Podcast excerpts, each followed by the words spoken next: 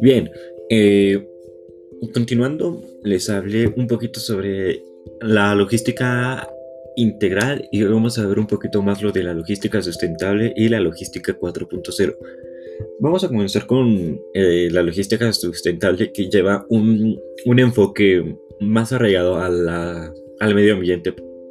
Eh, no por así decirlo, es que así es, ya que diversa, diversos factores han ido detonando anomalías en el medio ambiente y aparte de que se está volviendo mucho de moda y añade un valor a, la marca, a la compañía, eh, tiene un beneficio también para el planeta, para nosotros, ya que eh, hay, existen ciertas interacciones entre empresas y, empresas industriales y empresas del sector energético, en donde si tú creas tu propia energía e incluso la devuelves a las centrales eléctricas, ellos te depositan cierta cantidad económica. Eso puede ser también eh, un beneficio para la empresa, asimismo como una certificación medioambiental como es la ISO 14000, si no mal recuerdo, en donde toca este tema y podemos utilizar esta, esta logística sustentable que básicamente se se enfoca a ser amigable con el medio ambiente mediante diversas herramientas como el reciclar, el reducir, el reutilizar, el utilizar energías limpias para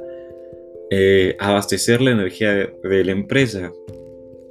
Así como también, por ejemplo, si la empresa cuenta con transporte para sus trabajadores, qué tipo de transporte, que estos sean ecológicos o híbridos, entre algunas otras eh, adaptaciones, ya que a pesar de que estamos en pleno 2021, eh, hay empresas que todavía, bueno, para empezar hay empresas que ni transporte tienen, ¿verdad?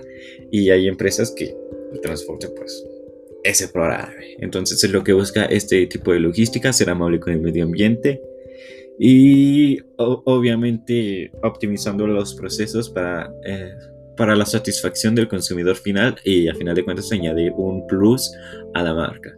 Bien, ya me pasé un poquito y ahora vamos a hablar de la logística 4.0, que no es más que la logística eh, adaptándose a la revolución industrial 4.0.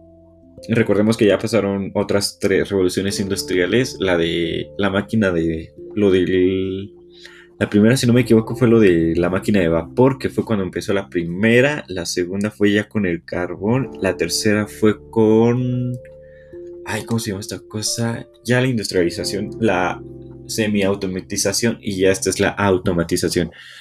Eh, recuerden, esto básicamente es migrar a, este sector tecnológico y bueno, es eso, utilizar las herramientas tecnológicas, incluso empresas como Amazon o, o, Mercado Libre, no, Amazon, es la que ya está utilizando, por ejemplo, drones en algunos este, países primermundistas para entregar los, uh, los videos a sus, a sus clientes. Recordemos que esto es en el primer mundo y no en Latinoamérica, porque si fuera en Latinoamérica se roban todo el dron. Eh, no tiene sentido. Lamentablemente, nos falta mucho por aprender. Eh, bueno, es esto. Utilizar, por ejemplo, dice mucho en la lectura las impresoras 3D que ahorita ya están siendo utilizadas por diversas eh, instituciones, por ejemplo, la NASA o este, escuelas en, ya sea en diseño gráfico, en ingeniería para la manufactura de piezas este, en diseños y en plataformas como AutoCAD, ya que estas son indispensables. Y bueno, es esto básicamente. espero darme a entender y eh, lo que nos viene básicamente es a sustituir a mucha mano de obra hay que tomar eso en cuenta, a ver cómo afecta la mano de obra en Latinoamérica, en Europa y en el resto del mundo. Y bueno, principalmente también en Estados Unidos, que es un país manufacturero a pesar de que mm, sea primer mundista, seamos, seamos, seamos sinceros. Hasta aquí, muchas gracias, eh, nos vemos en el siguiente, bye bye.